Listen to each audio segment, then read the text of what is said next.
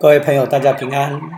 今天我们要来讲的是《约翰福音》第三章一到二十一节。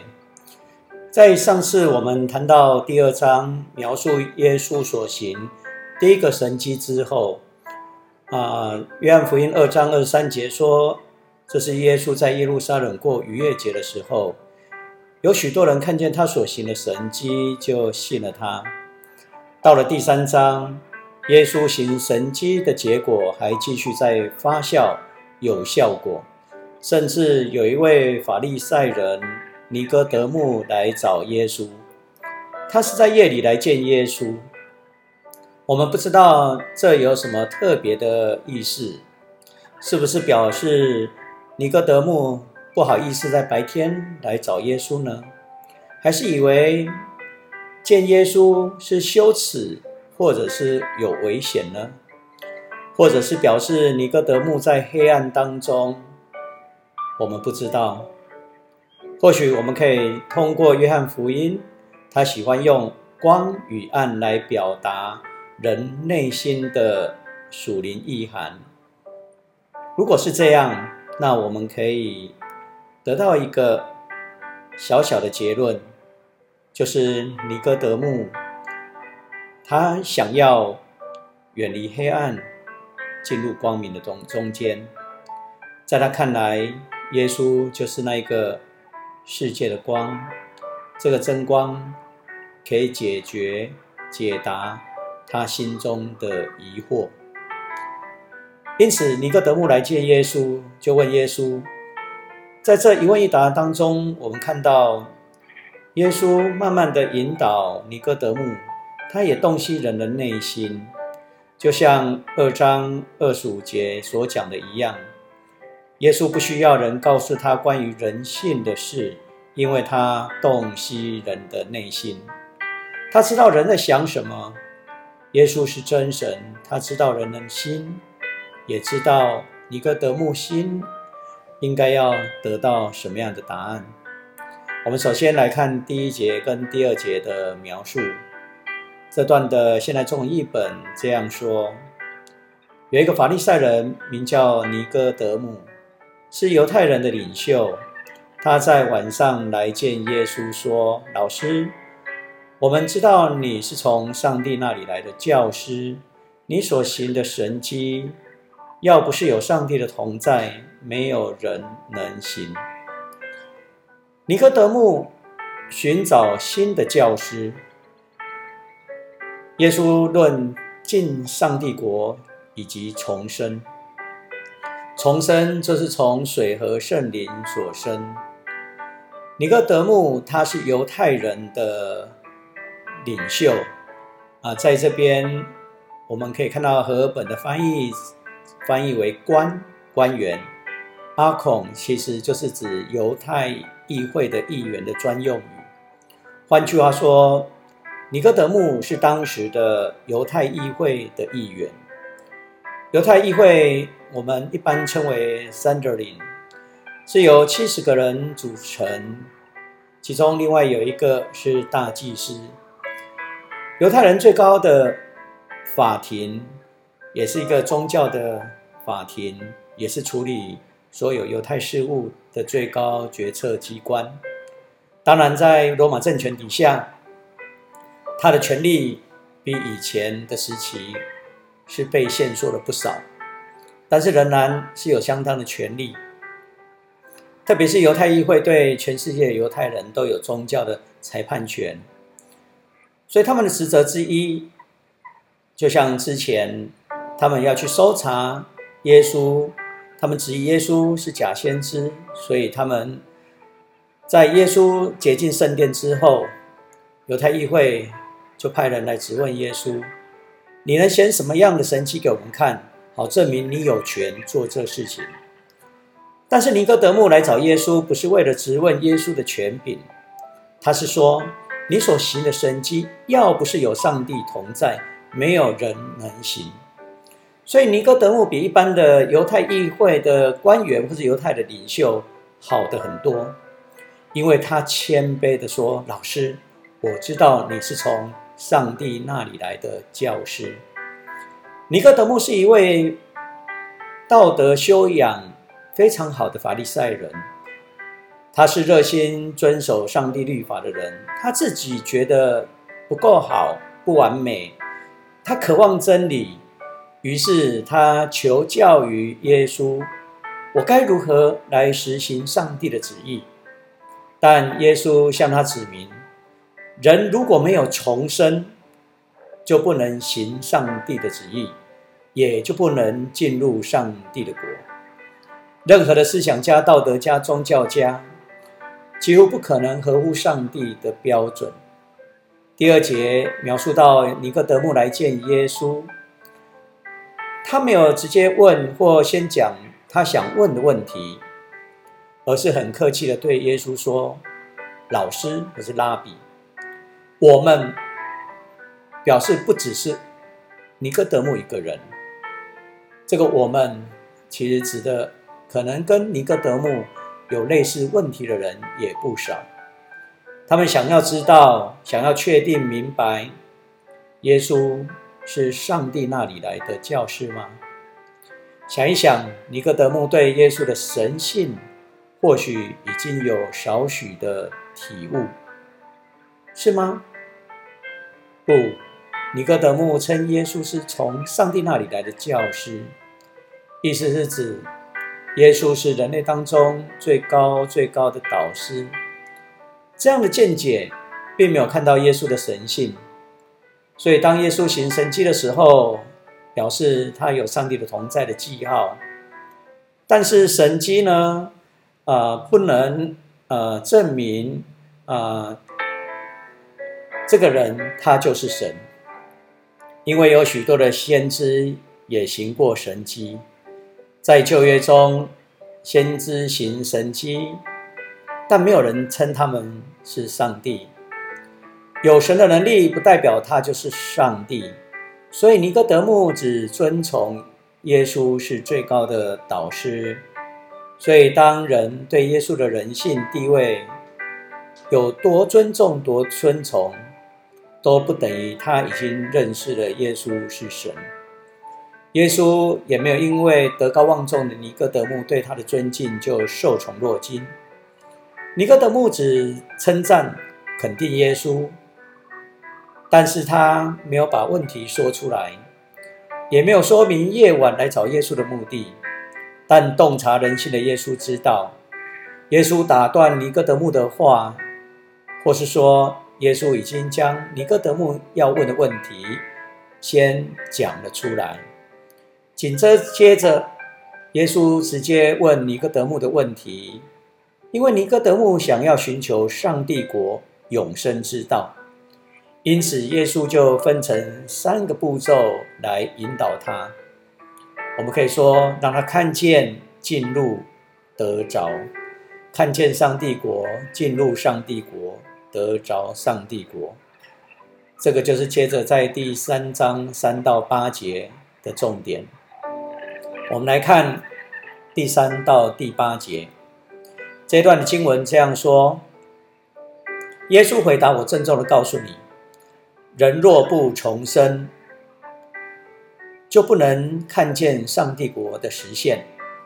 尼哥德慕问：“一个人已经老的人，怎么能重生呢？他能重进母胎再生下来吗？”耶稣回答：“我郑重的告诉你，人若不从水和圣灵生，就不能成为上帝国的子民。人的肉身是父母生的，他的灵性是圣灵生的。”不要因为我说你必须重生而惊奇。风随着意吹动，你听见它的声音，却不知道它从哪里来，往哪里去。凡从圣灵生的，也都是这样。这是第三节到第八节。第三节说到耶稣的回答。我郑重的告诉你，人若不重生，就不能看见上帝国的实现。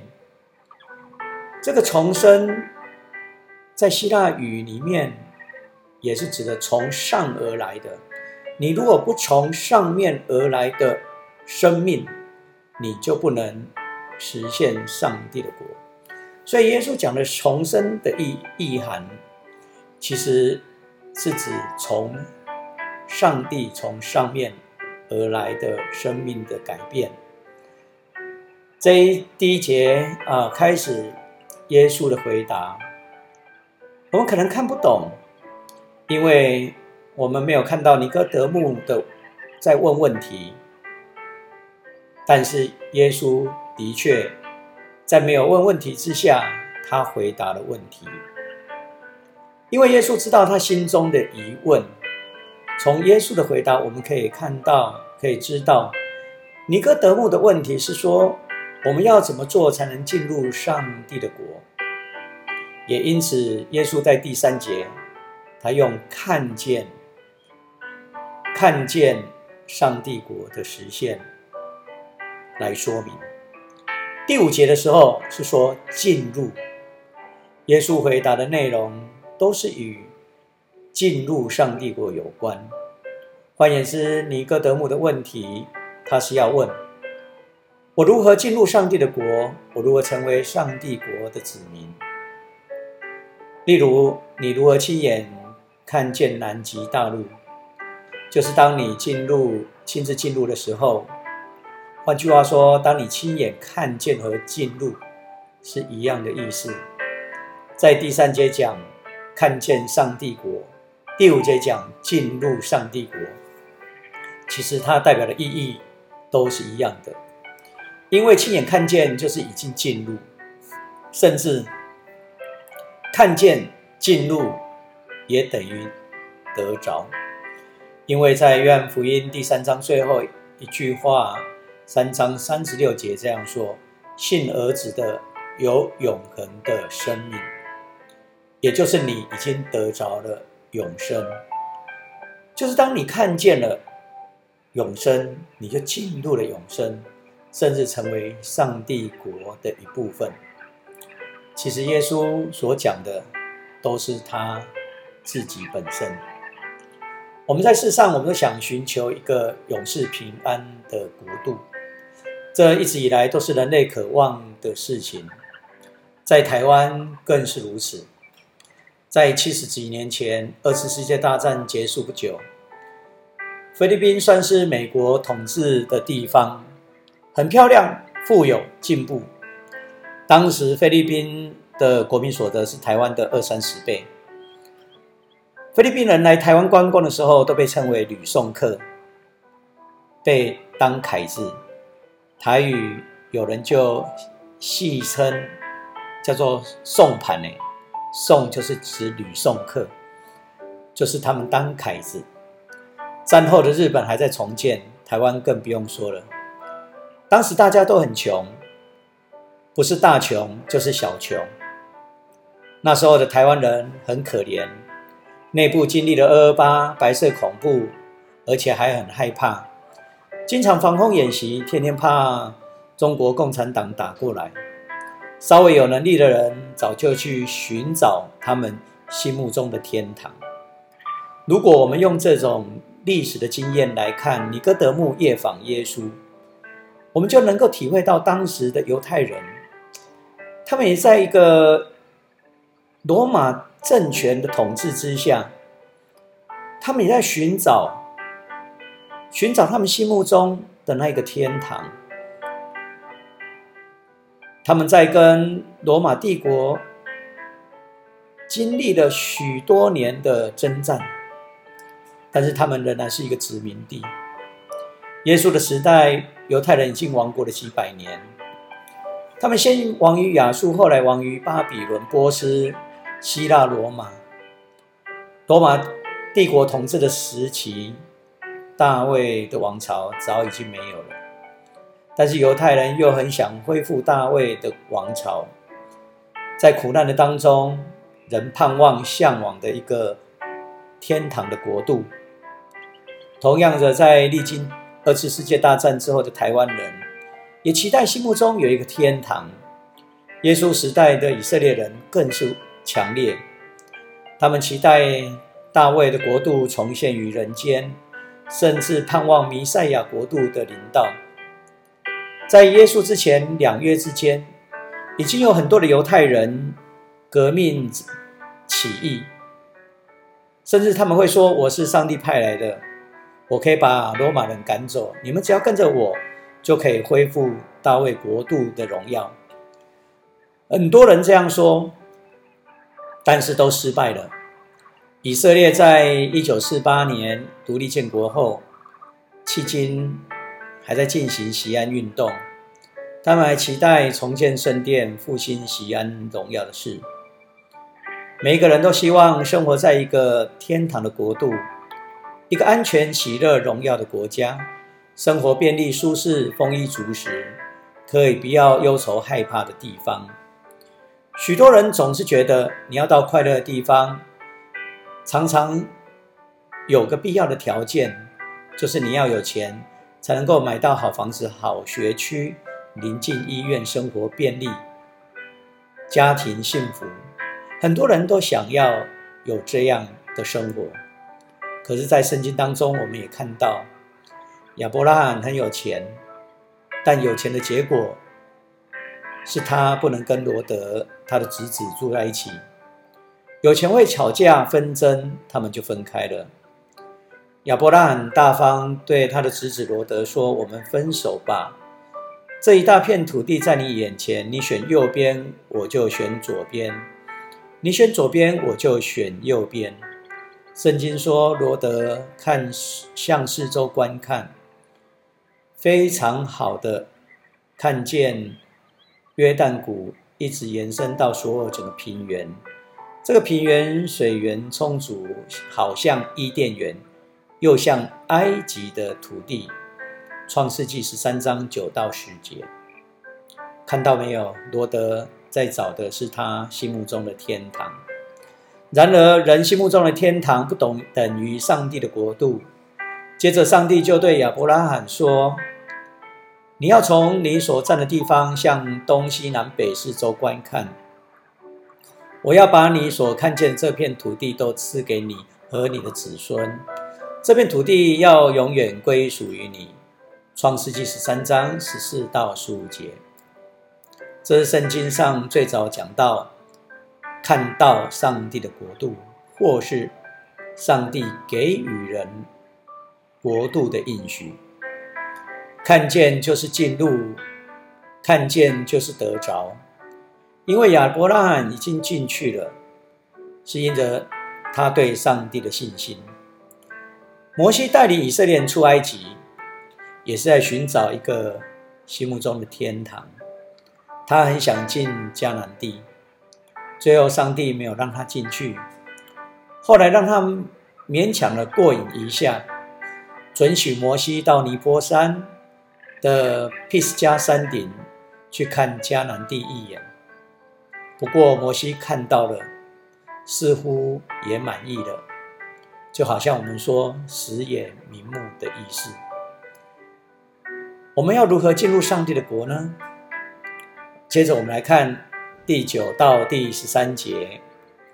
尼哥德木问：“怎么能有这样的事呢？”耶稣回答：“你是以色列的教师，连这事都不明白吗？”十一节，我实在告诉你。我们讲论我们所确知的，我们见证我们所看到的，可是你们偏偏不愿意接受我们的见证。我告诉你们关于这世上的事，你们尚且不信；我要是告诉你天上的事，你们又怎么能会信呢？除了从天上降下来的人子。从来没有人上过天。这是约翰福音三章九到十三节。如果你要找心目中的天堂时候，有的人可能就期待能够移民进去，特别在五六零零年代的这个台湾，很多人移民到美国、澳洲、加拿大。他们那边国土很大，他们有好的移民政策。如果不是亲属的关系要移民的话，大概有两种：投资移民、技术移民，意思是说拿钱来，或是拿技术来，甚至还要附上这个警察刑事记录证明，所谓的两民证，证明你很优秀，不会造成美国、加拿大或澳洲的国家负担。这样的人，你就可以进来。要进入心目中渴望的天堂，你必须要付出移民的条件。中世纪的教会也搞这种移民政策。你要进入上帝的国，你必须拿出钱来，必须证明你很优秀。十六世纪的教会就在搞这一套，就是赎罪券，你奉献的越多，神职人员就假借上帝之名来赦免你的罪，然后再给你祝福。另外，你如果想要进入上帝的国，得到永生、美好的天堂。不是好人，你是进不去的。所以你要进入上帝的国，在当时基本的条件就是必须你是一位好人。对耶稣时代的法利人、法利赛人而言，就是这样。好人就是他们，因为他们有遵守六百一十三条的诫命。如果你不遵守，你就是坏人、罪人。无法进入天堂那个家伙，耶稣对这样的说法非常的不以为然。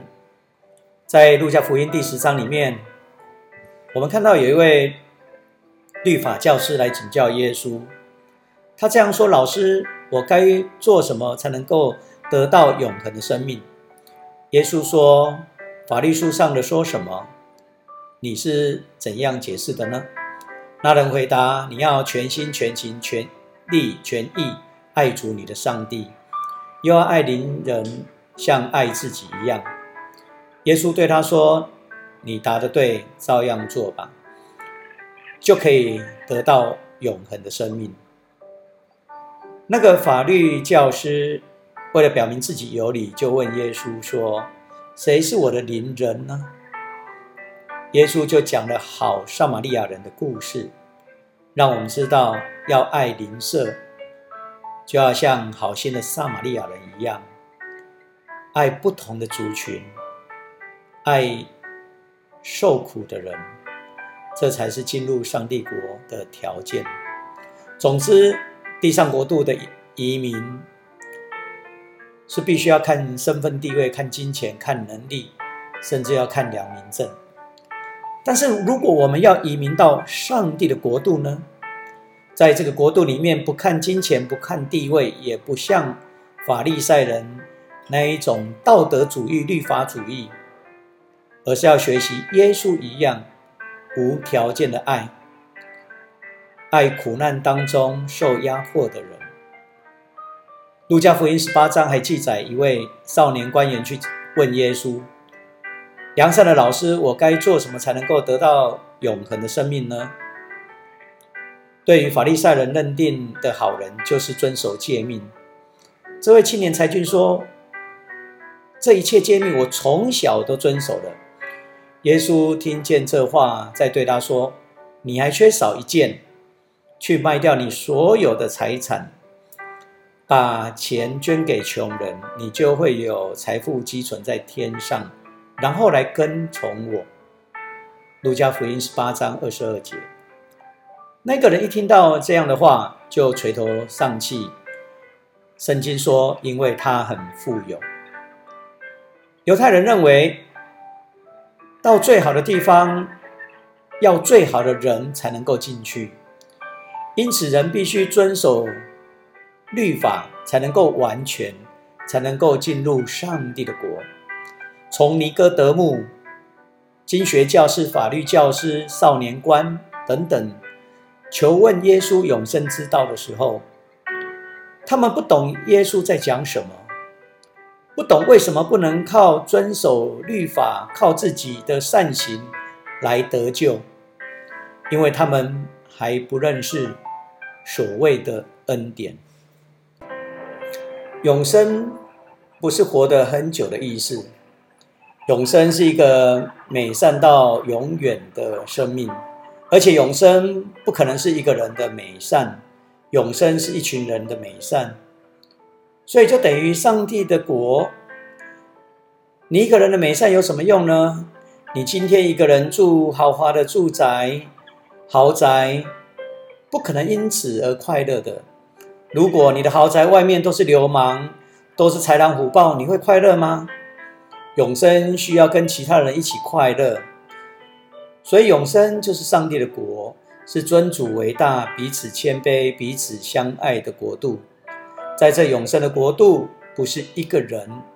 在里面的，不是一个人所谓的洁身自爱的一个地方。这个永生，你必须要从爱你的邻舍来开始。但我们是罪人，若要进去，不是就把上帝的国破坏了吗？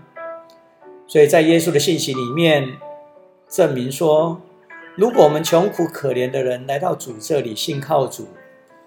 主就让你得着永生，能够有进入上帝国的方法。但是尼哥德慕对他们来讲，对法利赛人来说，那么好的地方谁能进去呢？越好的地方是需要越好的人才能进去。我们不够好，所以我们不能进去。尼哥德慕来问：我们不够好，那怎么办呢？耶稣知道他的问题所在，所以耶稣说：“你要进入上帝国，你就必须要重生。”但尼哥德慕误以为重生就是要回到母亲的肚子里面再生一次。例如，有一位受刑人被关押了二十多年出来，他如何回到社会重新做人呢？答案就是他必须重新来学习过。重新培养，认真学习，但人就会说：“江山易改，本性难移。”关了二十几年，这么老了，学不来吧？这就像尼哥德慕的问题：一个人已经老了，怎么能够重生呢？怎么有可能进入母胎再生下来呢？接着我们来看第十四节到第十八节。耶稣怎么样来回答他的问题？这一段的经文这样说：正像摩西在旷野举起铜蛇，人子也必须被举起，要使所有信他的人都得到永恒的生命。上帝那么爱世人，甚至赐下的他的独生子，要使所有信他的人不至灭亡，反得永恒的生命。因为上帝差遣他的儿子到世上来。不是要定世人的罪，而是要借着他来拯救世人。信儿子的人不被定罪，不信的人已经被定罪了，因为他不信上帝的独子。耶稣前面的回答是这样说：“我郑重告诉你，人若不从水和圣灵生的，就不能成为上帝国的子民。重生是要从水和圣灵。”如果不被水和灵生，就不能进入上帝的国，成为上帝国的子民。水和圣灵这个“和”在原文的结构上面是一种补数的用法，是一种啊重叠的意思，就是要从水，也就是圣灵。从水和圣灵生的意思，其实要表达的圣灵的功用有如水的功用。水的功用是在洁净、清洁污秽，圣灵的功用也是这样，在洁净污秽。这种洁净的功能，只会在产生悔改和相信的人身上。耶稣前面也说到，人是从肉身的父母亲而生，他的灵性是从圣灵而生的。因此，不要因为我说你们要重生而惊奇。意思说，算你真正进入到母亲的肚子里面重生，生出来还是人的儿子，不是圣灵的儿子。前面我有提到。人想要移民到心目中的地方，或是他心目中的天堂。如果你想要移民到美国、加拿大、澳洲，投资移民的钱又不够，技术移民资格也不足，又提不出两民证，都没有办法的时候，要做美国人，还有一个办法就是怎么样？你是在美国出生，或者是你是美国人所生的，这样的比喻就可以帮助我们了解，人没有办法靠着自己。没有办法靠金钱、能力、地位进入上帝的国，再怎么努力，我们都没有办法达到那样的境界。但是还有一条道路，就是你被圣灵所生下来的。今天我们对我们而言，不是如何进入上帝国度的问题，而是成为上帝家中的一份子。如何在圣灵依靠他，你的生命得到重生？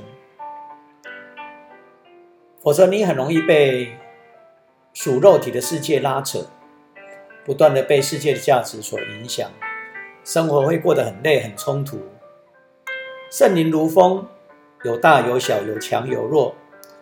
一位被圣灵重生的人，被圣灵带领的人。他一定感受到圣灵吹动的力量。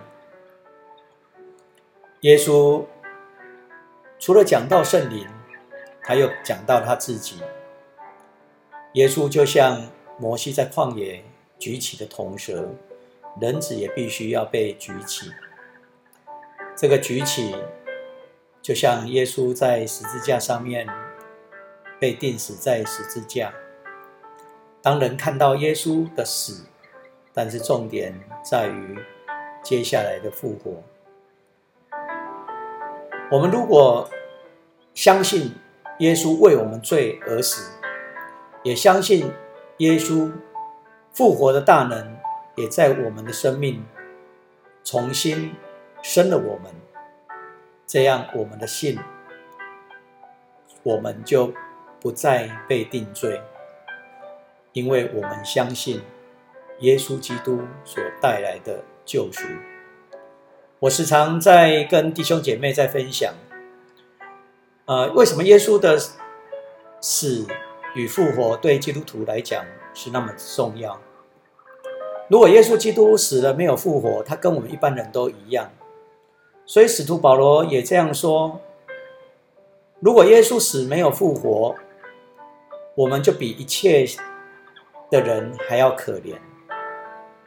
因为我们信错了，我们信的是一个人，但是今天耶稣本身或是保罗的见证，也告诉了我们，耶稣从死里复活这件事情，不仅显现给他的学生看，也曾经显现给五百多人来看见耶稣基督的复活，所以耶稣的复活。他在告诉我们，他就是神本身，因为神的生命是无限的，他是生命的源头。所以，我们今天相信的耶稣，是因为相信他是神。如果耶稣死了没有复活，他就跟我们一般人一样。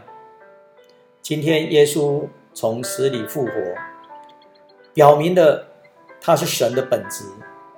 既然是神，他的生命就是无限的，所以我也时常在分享到说，用一个逻辑的概念，无限减掉一一个人还是无限，无限减掉六十亿人口还是无限，所以也只有这个无限的生命能够拯救有限的生命。还有一个逻辑的概念，无限减掉无限。它还是无限，所以对基督徒来讲，只有这个无限的上帝生命的源头，才能够救赎我们每一个人。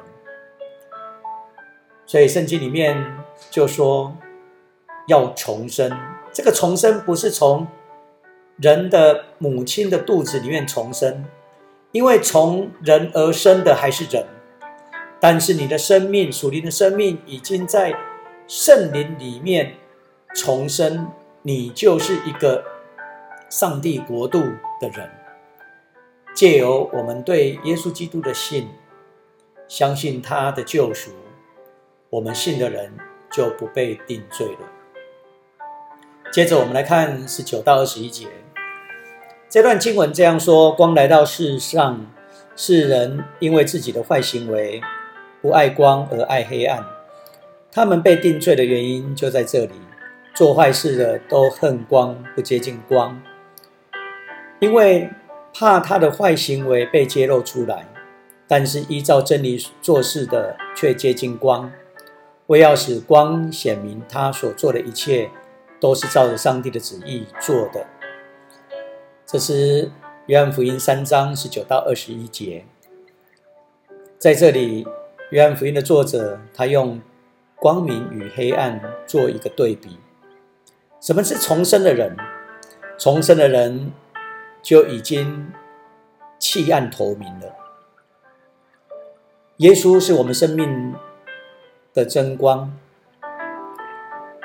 我们要因着这个光的指示来走。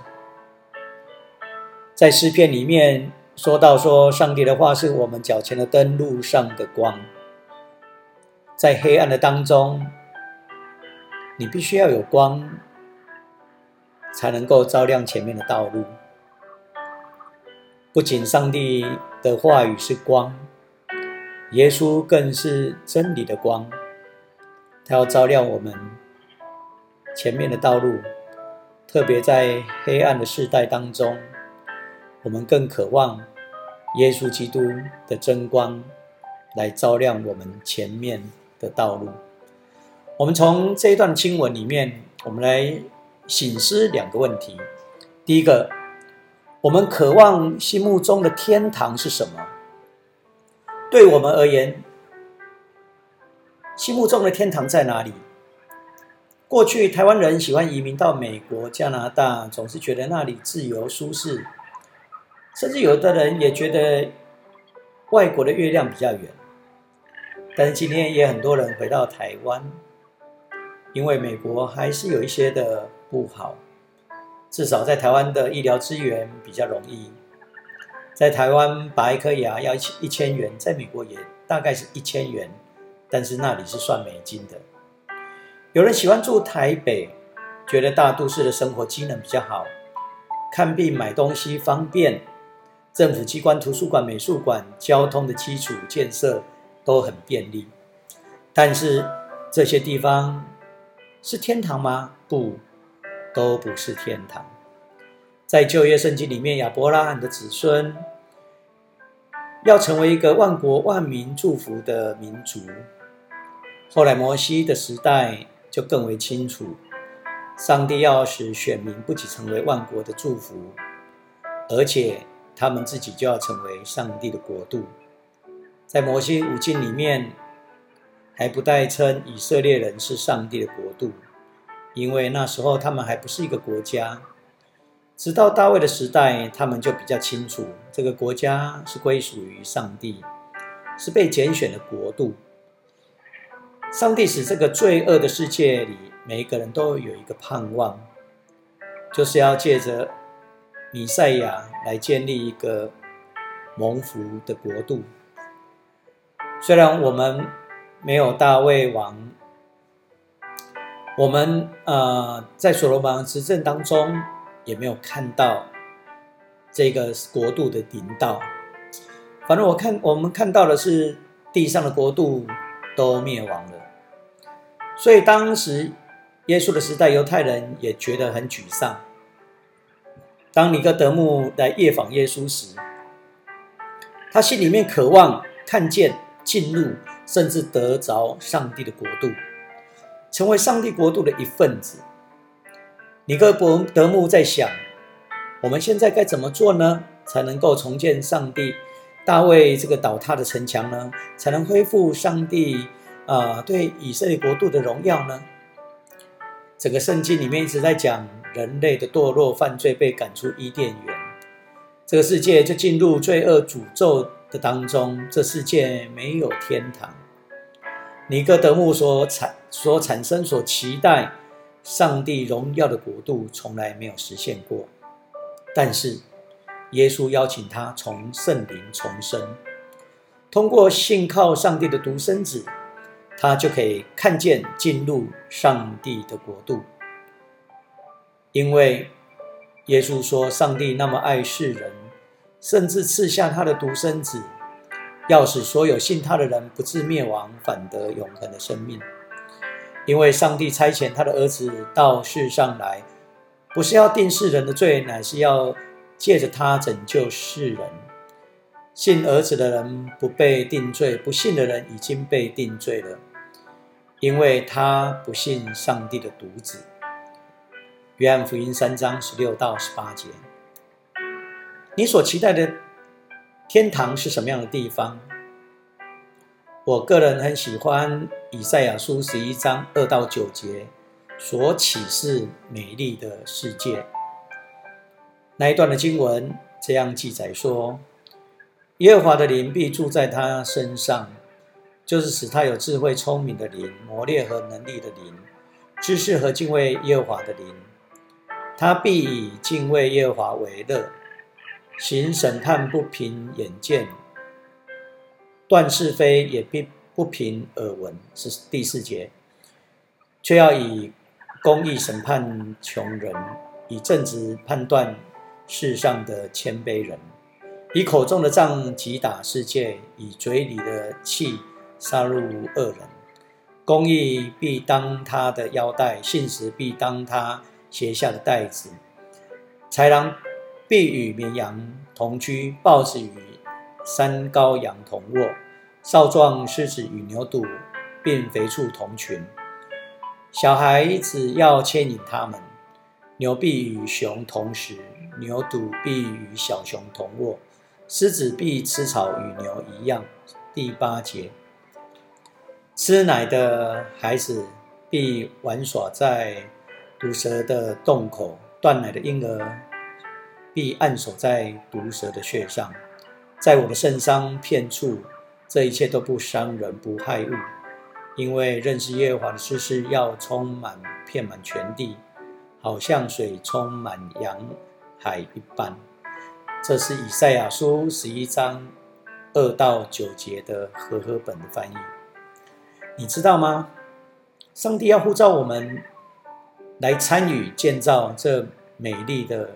天堂就是上帝的国度，所以以赛亚先知在这美丽的图像当中提到，上帝的圣灵要倾注在我们身上，使人有智慧、聪明、谋略能力的灵，有智慧和敬畏耶和华的灵，以敬畏上帝为乐，社会就充满了公益信实，所有的受造物就和睦相处。人人认识上帝如海洋浩瀚的知识，这是通过这一段的经文里面，让我们去反思我们渴望的心中的天堂是什么样呢？第二个要紧的反思是要帮助我们知道，重生的生命要从爱上帝、爱灵舍开始。啊，我记得在一九七六年，卡特以重生的基督徒为号召，卡特当时用这样的一个口号来竞选美国总统。或许广大的美国人要表达自己是重生的基督徒，所以很多人就选择了卡特。在那一段日子里面，在台湾的基督徒之间也常常被问到：“你重生了吗？”是三世纪东正教的教父 Nicholas 卡贝西拉斯，他有写一本书《基督里的生命》（The Life in Christ）。在这本书里面，指出人的堕落共有三个难处，就是罪性、罪行与死亡。这三者。耶稣基督都一一对付了。第一件难处就是罪性，耶稣基督借着他的死、肉身来解决了这一件事情。第二件事情是罪行，用十字架来解决。最后难解决的就是死亡。借着耶稣从死里复活，把我们从死亡里面带出来。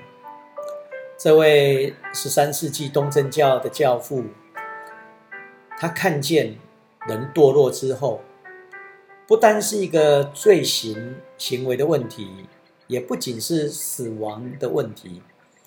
更是罪性的问题。重生是借着信心，在以弗所书二章八节这样说：“你们靠上帝的恩典，凭着信心而得救。这不是出于你们自己的行为，而是上帝的恩赐。”在保罗也这样说：“若人在基督里，他就是新造的人，旧事已过，都变成新的。”在基督的生命里面。他的生命就是一个重生的生命。